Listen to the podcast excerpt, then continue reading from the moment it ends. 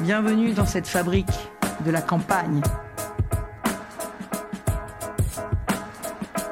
Depuis des mois, c'était une drôle de campagne. Pas vraiment d'affrontement, pas vraiment de débat, pas vraiment de polémique. Il est en campagne électorale, donc je ne participe pas à sa campagne électorale, je participe à la mienne. Alors d'abord, ce qu'il faut dire, c'est qu'Emmanuel Macron a cramé la caisse. Laissez le temps au temps.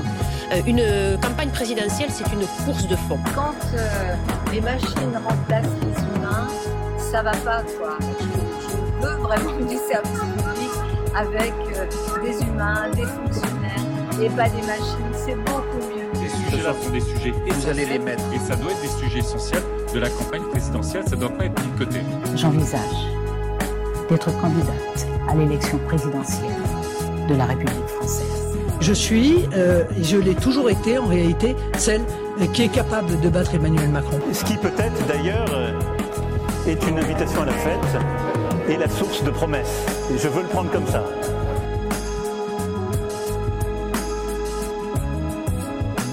Vous écoutez Semaine de campagne, nous sommes à 35 jours du premier tour de l'élection présidentielle. À à peine plus d'un mois du premier tour de l'élection présidentielle, les choses se corsent. Alors que la guerre en Ukraine fait rage et que le conflit s'enlise dans une intensité reléguée jusqu'alors au livre d'histoire, contraint par le calendrier officiel, Emmanuel Macron annonçait cette semaine sa candidature. Mettant fin à un long faux suspense, il a d'emblée monopolisé l'attention de cette campagne électorale. Emmanuel Macron est donc enfin officiellement candidat, voilà qui est fait. Les équipes de la République en marche vont enfin pouvoir faire campagne sur un nom et non plus sur le seul slogan de la campagne avec vous. Alors que le Conseil constitutionnel avait demandé aux candidats ayant reçu leurs 500 parrainages de faire savoir leurs intentions électorales avant ce vendredi 18h, le président de la République a officialisé sa candidature au renouvellement de son mandat. Cela fait des semaines, voire des mois que l'équipe de campagne du président de la République réfléchissait à une date. Fin janvier, début février finalement, début mars. Des semaines à attendre que vienne le moment parfait. Mais la recrudescence des cas de Covid et ces derniers jours la guerre en Ukraine ont chamboulé toutes ces perspectives. Acculé par un agenda diplomatique et international peu propice à la fanfare, Macron a donc choisi d'adresser une lettre aux Français dans laquelle il exprime son intention d'être à nouveau candidat à l'élection présidentielle. Le président de la République voulait une annonce disruptive mais élégante, c'est râpé, du moins pour la disruption. Une lettre en soi rien d'original, mais le moment que nous vivons a dispensé le président de la République de toute critique. Mieux vaut se concentrer sur le fond, la crise ne laisse pas de temps pour s'éterniser sur la forme. Dans cette lettre, Emmanuel Macron évoque les erreurs commises au début de son mandat, mais aussi sa capacité à apprendre et sa volonté toujours intacte de vouloir réformer le pays, tout en disant avoir appris de lui et voir les choses sous un autre angle désormais. Dans les dernières lignes, Emmanuel Macron précise cependant Bien sûr, je ne pourrais pas mener campagne comme je l'aurais souhaité en raison du contexte, mais avec clarté et engagement, j'expliquerai notre projet, notre volonté de continuer à faire avancer notre pays avec chacun d'entre vous. Faire campagne, voilà une tâche compliquée pour Emmanuel Macron. Le président de la République avait tout fait pour retarder son entrée dans le débat, mais voilà que désormais l'Ukraine l'empêche de descendre trop longtemps dans l'arène. D'abord perçu comme un vrai handicap, cette situation devrait finalement lui profiter. Empêcher de faire campagne sur le terrain, c'est comme si le conflit allait finalement mettre en lumière l'activisme du président et ainsi jouer en faveur de la campagne du candidat. Au final, il semble que les Français aient comme dispensé le président de la République de jeter dans les débats stériles auxquels se vouent ses concurrents, au motif que ce dernier est décidément plus important à gérer. Alors pour autant, l'équipe de campagne cherche à montrer une nouvelle figure de la personnalité d'Emmanuel Macron, celle d'un président de la République à nouveau candidat. Et pour ce faire, la chaîne YouTube de la campagne du président de la République diffusera chaque semaine une mini-série documentaire intitulée Le candidat, tournée façon coulisses comme une sorte de brève conversation documentaire avec le président de la République sur sa campagne.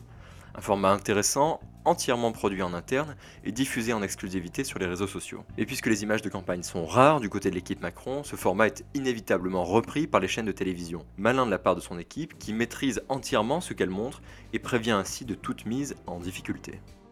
Je voulais aussi, euh, avec beaucoup d'humilité et de lucidité, soumettre ma candidature euh, aux Françaises et aux Français pour leur dire voilà, j'ai j'ai une ambition pour le pays, je veux encore euh, pouvoir euh, faire bouger les choses avec vous. Je veux le faire différemment parce que cette période aussi nous a tous changés. Je veux le faire en, en, associant davantage, en faisant participer. Mais je pense qu'il faut que le débat se, puisse se conduire et que moi aussi, en tant que candidat aussi, je puisse expliquer, convaincre, proposer, être attaqué, critiqué, euh, contester, euh, répondre à la controverse, m'y livrer moi-même. Et je pense que c'est très important parce que c'est c'est là que nos compatriotes vont se projeter et décider, au fond, les grands projets qu'ils veulent pour les cinq ans à venir et la, la personne à qui ils veulent faire confiance pour cela. Cette crise, comme les précédentes traversées par Emmanuel Macron, semble une nouvelle fois s'avérer être une opportunité de révéler ses capacités. Depuis le début de l'invasion russe sur le territoire ukrainien, les intentions de vote en faveur du président de la République explosent.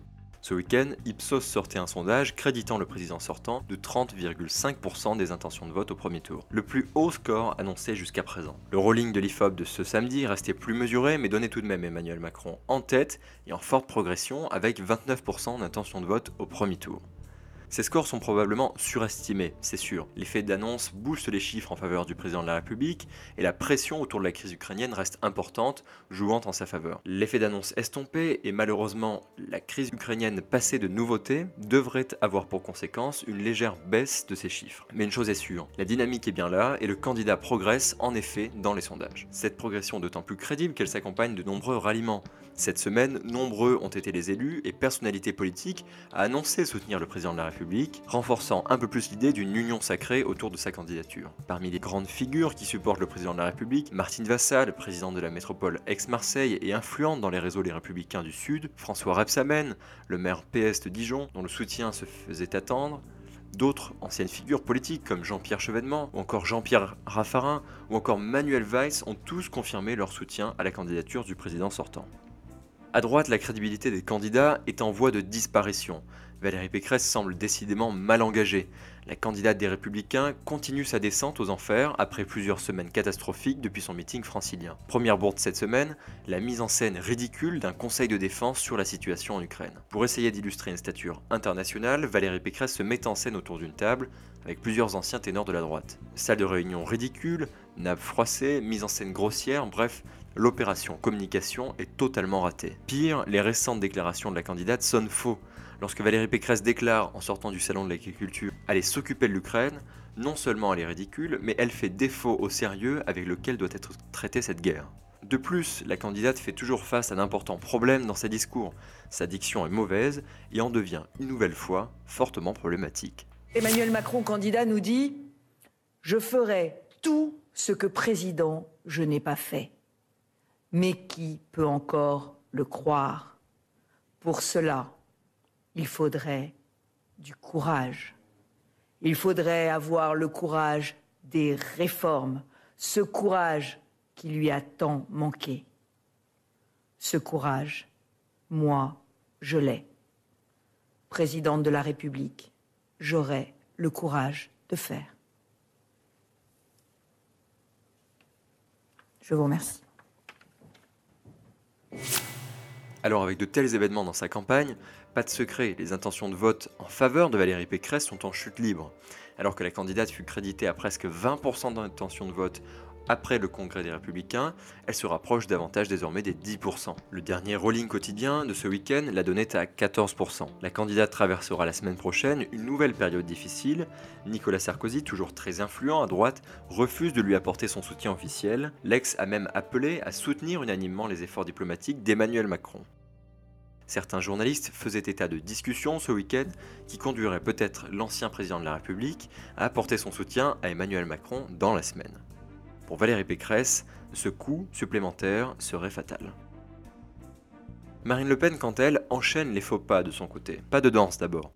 En visite au salon de l'agriculture, la candidate s'est laissée tenter par une danse sur les stands outre-mer du salon. Problème, au moment où les regards sont tournés vers les bombardements en Ukraine, danser la salsa apparaît quelque peu décalé. Le salon de l'agriculture est en effet une fête, mais faire la fête dans ce contexte passe mal lorsque l'on envisage de devenir présidente de la République. Enfin, puisque visiblement l'équipe de campagne de Marine Le Pen n'est pas à une bourde près, toujours sur le même stand outre-mer du salon de l'agriculture, Marine Le Pen tweet qu'elle, élue, créera un ministère dédié aux Outre-mer. Pas de chance pour la candidate, celui-ci existe déjà depuis 1946. Mais que Marine Le Pen se rassure, la campagne d'Éric Zemmour, son concurrent, patine elle aussi. Affaibli par ses déclarations passées sur Vladimir Poutine et son régime, le polémiste se trouve en difficulté dans les sondages. Crédité de 12% ce week-end, il tombe bien plus bas que les scores qu'il enregistrait ces dernières semaines. Il faut dire que depuis l'invasion russe de l'Ukraine, le candidat a du mal à justifier ses propos. De plus, les positions de son équipe sur le sujet manquent de clarté. Le polémiste a même annulé cette semaine, en dernière minute, sa venue dans la matinale de France Info, indiquant vouloir prendre du temps pour réfléchir sur sa campagne électorale.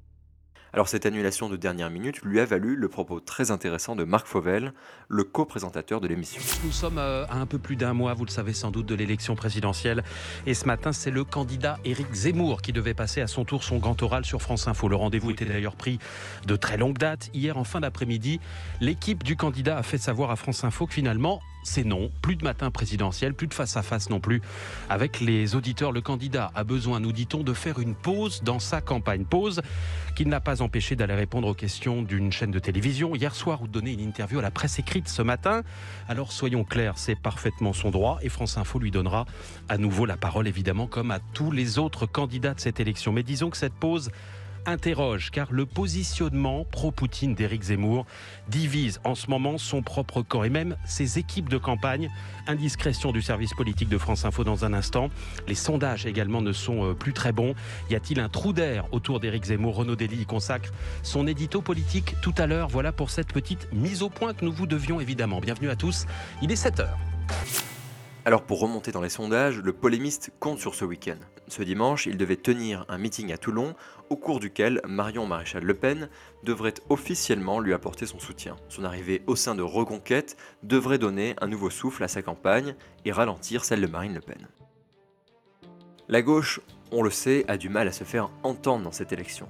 Seuls les clashs et les polémiques semblent faire parler d'elle. Cette semaine a mis fin à l'éphémère candidature de Christiane Taubira. Mystérieusement initiée en décembre dernier, elle avait remporté le vote de la primaire populaire fin janvier. Aujourd'hui, n'ayant pas reçu les 500 parrainages nécessaires à la validation de toute candidature devant le Conseil constitutionnel, elle a été obligée de se retirer de la course. Candidate a dénoncé un système injuste l'empêchant d'être candidate à cette élection. Je m'adresse à vous aujourd'hui pour euh, mettre un terme à un inutile suspense. Malgré les promesses de nombreux élus, des promesses qui ne se sont pas concrétisées, il est évident que nous ne réussirons pas à euh, réunir les 500 parrainages exigés pour concourir à l'élection présidentielle. Je me suis soumise à ce processus démocratique. Ma candidature provient d'une initiative citoyenne elle a été légitimée par un processus démocratique tout à fait inédit qui a mobilisé près d'un demi-million de Françaises et de Français. Et c'est cette candidature euh, ancrée dans une initiative citoyenne et consolidée par un processus démocratique qui se trouve empêchée par un dispositif administratif. Dans les prochaines semaines, j'exprimerai publiquement mon vote du premier tour.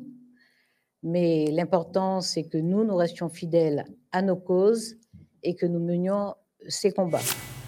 À la suite de sa déclaration, la primaire populaire, plateforme politique de gauche qui avait légitimé sa candidature, par le vote de ses militants, a annoncé soutenir Jean-Luc Mélenchon. Le choix de cette instance est plus que surprenant. En effet, l'insoumis était arrivé en troisième position du vote des militants, derrière Yannick Jadot. Les convictions personnelles des fondateurs de cette plateforme, dont on sait étaient proches de Christiane Taubira, semblent avoir pris le dessus sur celles des 400 000 inscrits. Du côté de la campagne de Yannick Jadot, justement, les équipes ont mis fin cette semaine à un long supplice, celui de compter parmi les membres de la campagne son ex-rivale Sandrine Rousseau. Accusée de perturber sans arrêt la campagne du candidat Europe Écologie Les Verts par des polémiques inutiles, elle a été mise à la porte par le directeur de campagne de Yannick Jadot lui-même. Une décision qui va sûrement causer quelques ennuis au candidat, connaissant le goût pour la polémique de la candidate. La semaine prochaine, Emmanuel Macron effectuera ses premiers déplacements en tant que candidat et devrait tenir un premier meeting le week-end prochain à Marseille. L'occasion pour le président candidat de voir comment imprime sa campagne électorale sur le terrain.